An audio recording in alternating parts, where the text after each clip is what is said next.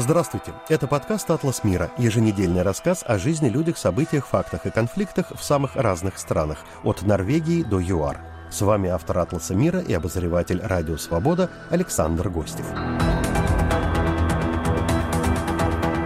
Дружба за хлеб.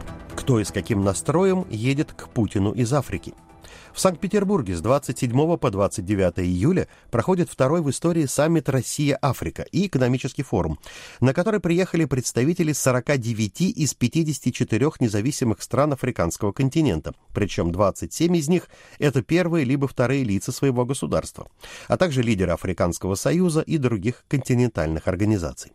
МИД России заявил, что одной из главнейших тем саммита в Петербурге будет, цитата, «создание продовольственных коридоров в Африку под патронажем Москвы». Напомню, что 17 июля Кремль отказался продлевать свое участие в так называемой «зерновой сделке» между Россией, Украиной, Турцией и ООН. Соглашение это предусматривало создание безопасного морского коридора для выхода из украинских черноморских портов грузовых судов с зерном и другой сельскохозяйственной продукцией на экспорт, прежде всего в беднейшие страны Африки, а также Азии и Ближнего Востока, очень зависящие от поставок как украинского, так и российского зерна, масличных культур и сельхозудобрений. Именно об этом и многом другом пойдет речь в нашем новом выпуске «Атласа мира», который, напоминаю, теперь можно найти в канале в YouTube «Радио Свобода Live».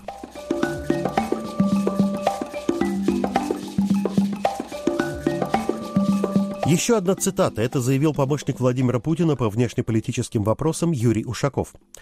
Второй саммит Россия-Африка пройдет, несмотря на противодействие Запада, и участие руководителей Африки подтверждает их настрой на углубление отношений с Россией, несмотря ни на какие обстоятельства. Конец цитаты. А сам российский президент, написавший перед саммитом большую программную статью, в которой он вновь обрушился на Запад в целом, и в частности западный неоколониализм, якобы препятствующий поставкам продовольствия в африканские страны, пригласил всех лидеров стран Африки на парад в честь Дня военно-морского флота России, который состоится в воскресенье 30 июля в Санкт-Петербурге. Путин также анонсировал подписание на втором саммите Россия-Африка каких-то очень весомых соглашений. Насколько серьезно в Африке сейчас восприняли окончание действия так называемой зерновой сделки? Можно ли говорить, что обстоятельства толкают африканских лидеров к сближению с Москвой? Насколько в отношении африканских государств к России заметна историко-идеологическая составляющая? Почему такое количество стран африканского континента оказались зависимы от Кремля, в том числе и от поставок российского оружия, от услуг российских наемников и прочих так называемых военных инструкторов? Как вышло, что африканские лидеры скорее поддерживают Россию, а не Украину в войне между двумя странами? На эти и многие другие подобные вопросы мы постараемся ответить в новом атласе мира. Мой сегодняшний собеседник – живущая и работающая в Кейптауне политолог-африканист Ирина Филатова, заслуженный профессор университета Квазолу-Наталь. Насколько серьезно в Африке сейчас восприняли окончание действия так называемой зерновой сделки, которая гарантировала в первую очередь вывоз продовольствия из портов Украины, в котором так нуждаются африканские страны? Очень серьезно восприняли, потому что действительно для многих стран это большая угроза, ведь есть страны, которые от возимого зерна зависят практически полностью. Скажем, Эритрея зависит на 100% от импорта зерна, Сомали на 90%, Египет, Мадагаскар и Кения на 70-80% и так далее. Война нарушила, даже когда зерновая сделка действовала, и то все нормальные каналы поставок зерна были нарушены. Это уже очень усложняет ситуацию. Есть ли на континенте государства, которым всерьез сейчас по разным причинам, от роста мировых цен на продовольствие до войн разных и засухи, грозит настоящий катастрофический голод? Конечно. Во-первых, я перечислила вот уже несколько стран, но если добавить к этому войны, если вы посмотрите, что делается в Судане, допустим, если вы посмотрите, что делается в странах, в которых военные диктатуры, скажем, как э, в Мали, это, безусловно, страны, которые очень и очень и очень зависят от поставок продовольствия и которым грозит действительный голод. В таком случае можно ли говорить, что обстоятельства толкают африканских лидеров к сближению с Россией? И не воспринимают ли они вот этот разрыв Москвой зерновой сделки как некий шантаж? Им все равно, откуда будет поступать зерно, лишь бы оно поступало. Главное, чтобы на столе был хлеб из какой страны, в каких обстоятельствах э, поступает этот хлеб, это не важно. Главное, чтобы не было голодных бунтов. Трудно сказать, воспринимают ли они нарушение зерновой сделки именно как шантаж, но то, что рвать отношения с Россией из идейных соображений Африка не будет, это очевидно.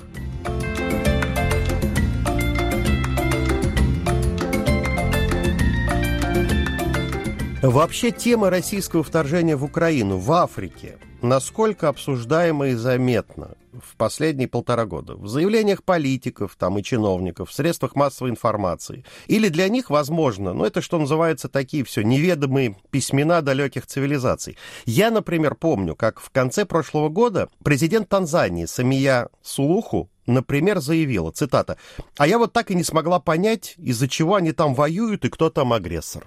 Это абсолютно всеобщее видение ситуации. Война где-то далеко, в Европе. Что у них там происходит, нам абсолютно не интересно. Нам главное наши собственные интересы. Нам главное, чтобы у нас продолжались поставки продовольствия, чтобы продолжалась помощь. А что там, какие там принципы, какие там границы, вы подумайте, они были членами одной страны, теперь они воюют за то, чтобы быть совершенно другой страной. Кто из них прав, кто виноват, их это не заботит. Ну, то есть вот таких параллелей они не проводят. Ну, Танзания когда-то была британской колонией, а Мали французской, ну вот Украина российская. Или нет таких связей и вообще никто об этом не говорит? Они не хотят об этом говорить. Отношение к России как наследнице СССР, который помогал освобождаться от колониальной зависимости, эта память все еще есть. Кроме того, ведь тут какая еще сложность для их понимания и восприятия ситуации? Россия борется против Запада. Россия борется против западных ценностей. А Запад – это и есть то, что принесло колониализм. Вот эта антизападность России – это очень и очень важный элемент в видении африканцами всей этой ситуации. Значит, скорее всего, Украина не права, потому что она вместе с Западом. То есть э, получается, что в отношении африканских государств к России очень заметна такая историко-идеологическая составляющая. Потому что в Москве ведь, да, постоянно эту карту разыгрывают, напоминая об эпохе европейского колониализма, о гонке за Африку в XIX веке, о том, как якобы Советский Союз в первую очередь помогал избавить Африку от западного империализма, потому что сейчас ведь в Кремле заявляют о таком новом этапе борьбы, не больше, не меньше, с неоколониализмом Запада, которую Россия возглавляет. Ну, может быть, это смешно для кого-то, но это так. Получается, что для африканских политиков это все такие болезненные кнопки, на которые умело давит Кремль. И при этом, да, нынешние российские власти, ну, по крайней мере, в этом, они так беззастенчиво себя отождествляют с Советским Союзом на 100%. Действительно, с одной стороны, Россия полностью для Африки отождествляет себя с СССР и напоминает, что СССР боролся против колониализма вместе с африканскими странами.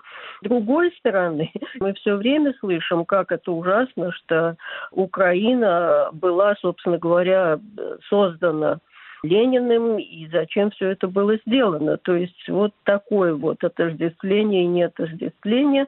Но то, что африканцы видят в России продолжение СССР, это совершенно точно. И то, что пропаганда российская этим, безусловно, пользуется, это тоже совершенно точно. Как Россия организовала повестку своей пропаганды, пропаганда идет против не просто неоколониализма, это уже было, а теперь нужна деколонизация сознания.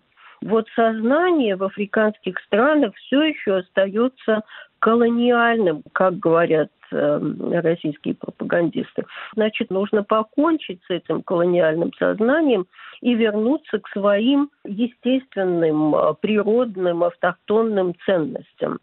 Что это будет означать, это совершенно не ясно, как и то, что вот многополярность, за которую сейчас идет борьба. Но эти лозунги освобождения сознания, возврата к национальным ценностям, самоопределение своей идентичности. Вот в нашу эпоху, когда идентичность так много значит, это очень и очень влиятельные лозунги.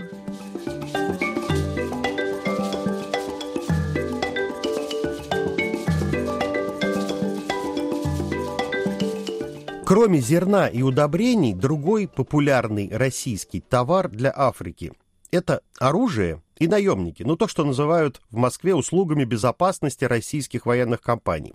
Ну то есть ЧВК «Вагнер» в первую очередь. Почему в этой сфере такое количество стран африканского континента оказались зависимы именно от Москвы? Во-первых, Россия – это крупнейший поставщик оружия в Африке. А второе – это то, что действительно ЧВК «Вагнер» присутствует в Африке уже довольно давно.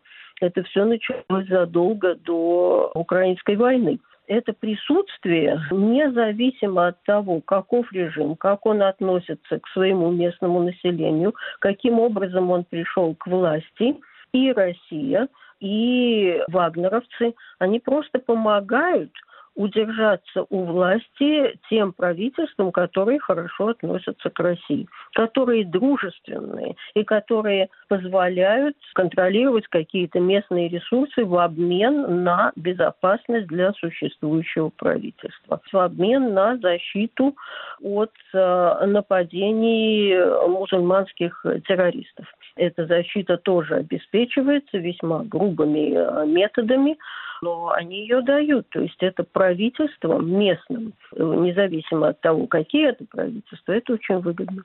Но мы вот говорим, что Африке следует избавиться от постколониального мышления, но как их не пугает, что фактически тогда для них история повторяется? То есть приходят какие-то, ну, такие же белые люди, только из других краев, которые начинают брать под контроль их политику и оборону, а попутно, как известно, берут под контроль их предприятия, полезные ископаемые, рудники, шахты, нефтяные скважины. Пока они не видят этого. Да, действительно, появились расследования того, что, скажем, Центральноафриканской Республике и Судане от месторождений, которые контролируются якобы вагнеровцами, просто местное население выгоняют и что зачищают все эти площадки. Но как-то на сознание африканских стран, африканских медиа это все не вышло как новая колонизация. Это никак не укладывается у них пока что то, что есть, это, как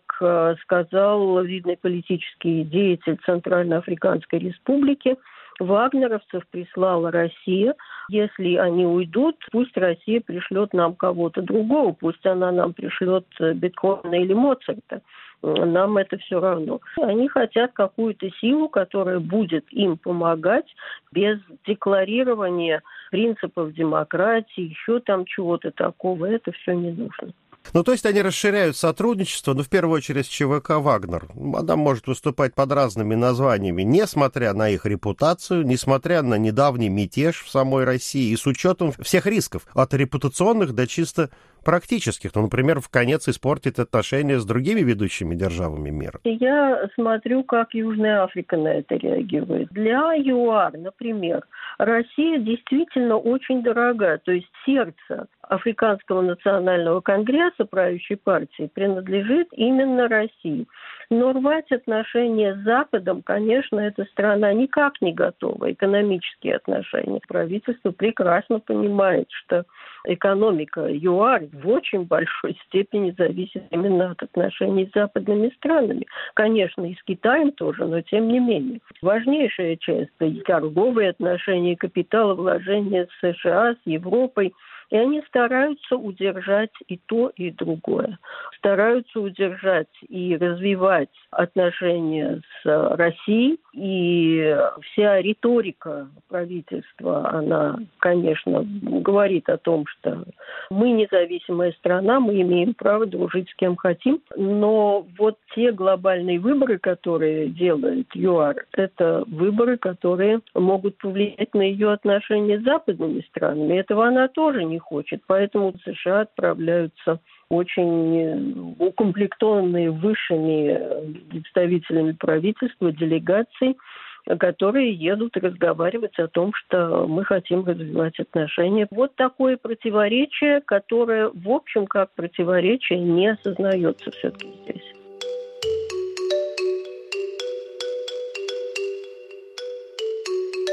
Вы слушаете, напоминаю, наш подкаст «Атлас мира». С вами Александр Гостев. Вместе с политологом-африканистом Ириной Филатовой скоро мы к вам вернемся. Привет, меня зовут Катя Филиппович, и я представляю вам подкаст о главных событиях на Северном Кавказе за неделю. В подкасте «Кавказ Реалии» мы расскажем, чем живет и как меняется самый многонациональный регион России. Незаконные преследования, пытки и похищения, споры вокруг религии и истории. Я, будучи мусульманином, автоматически перекрестился. Слушайте нас каждую пятницу на всех аудиоплатформах. А теперь с вами вновь подкаст «Атлас мира» и его автор Александр Гостев. Мы вместе с политологом-африканистом Ириной Филатовой продолжаем разговор о втором в истории саммите Россия-Африка, проходящем сейчас в Санкт-Петербурге, и о российской политике на африканском континенте. Морально-философский вопрос. А можно ли тогда вообще утверждать, что африканские главы государств, которые в соответствии ну, со своими интересами, там, политическими потребностями, скорее поддерживают Россию, а не Украину? в войне в том числе.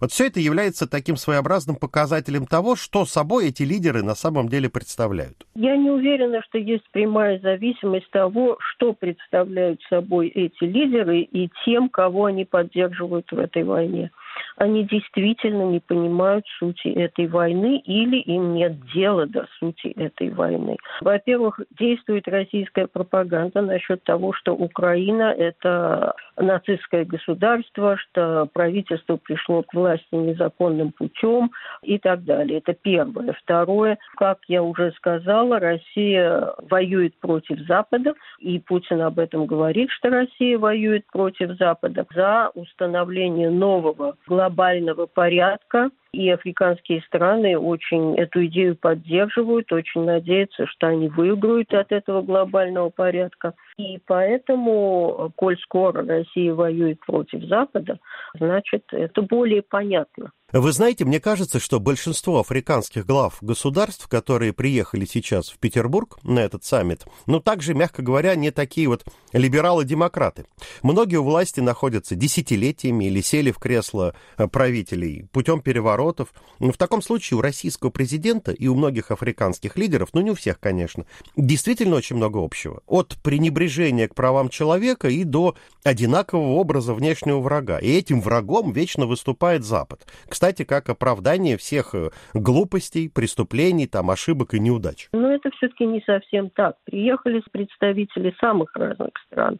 Там ведь есть и президент Рамафоса, и при всех недостатках ЮАР пока что это демократическая страна, где есть и выборы, и какие-никакие независимые демократические институты, и пока что действует Конституция, которой все ругают, говорят, что ее нужно африканизировать, но тем не менее она действует пока что. Так что нет. Там есть делегация Сенегала, который тоже является демократической страной. Это самые разные страны. Но если говорить об авторитарных режимах, да, они там тоже присутствуют, и они заинтересованы в таких встречах для того, чтобы показать, что они не изолированы, так же, как и Россия тоже такими встречами стремится показать, что она не изолирована, что она является частью большинства мира, большинства населения мира, которое Россия представляет как антизападное большинство. Почему вот им эта российская повестка важна? Тем, что многие из них находятся под санкциями, как и Россия, у многих из них испорчены отношения, они не получают капиталовложений. Короче говоря, Запад пытается привести их в чувство разными способами давления. А им это не нравится, им это не нужно. И в этом смысле повестка, да, действительно общая.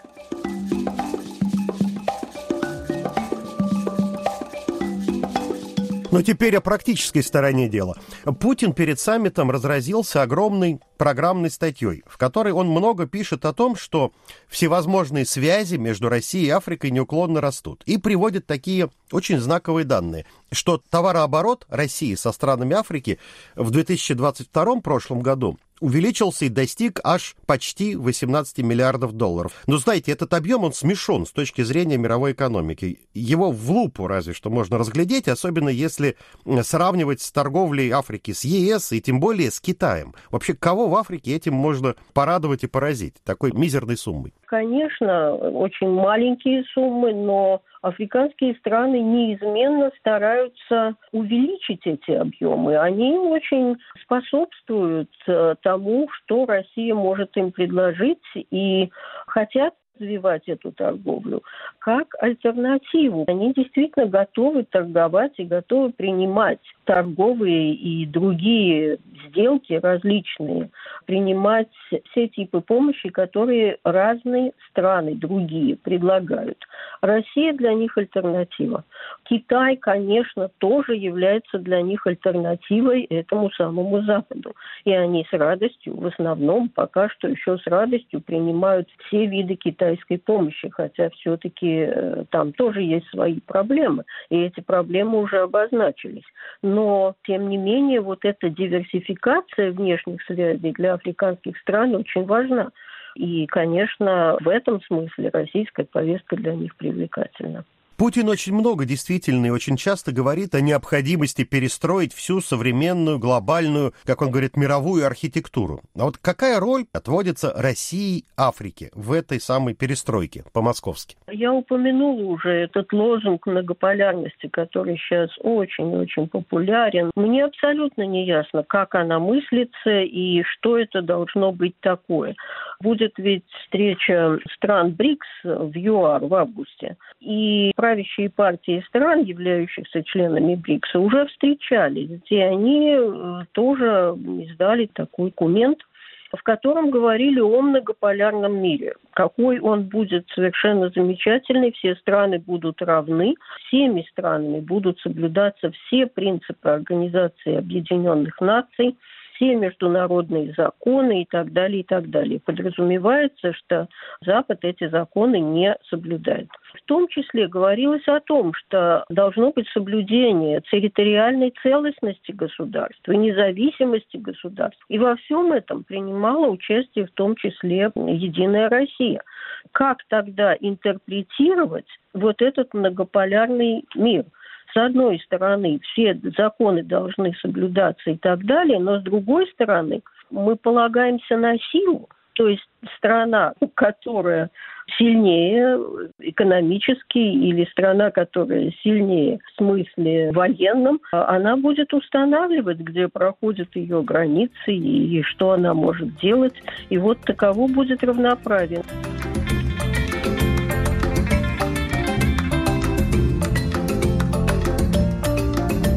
Но вот к саммиту БРИКС. На днях ведь Министерство юстиции Южноафриканской Республики направило директору Государственной прокуратуры вашей формальный запрос на выдачу ордера на арест президента России, которого Международный уголовный суд в Гааге, напоминаю, подозревает в совершении военных преступлений в Украине. При этом уже известно, что Путин не приедет в августе в ЮАР на саммит БРИКС.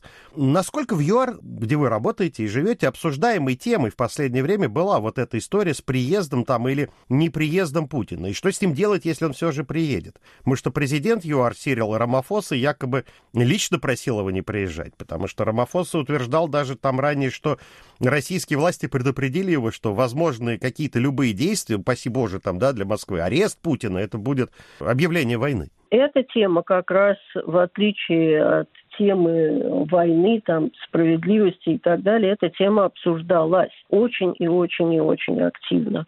Действительно, буквально все СМИ и социальные сети. Все это обсуждалось на самых разных уровнях. И правительство назначало какие-то комиссии, встречи.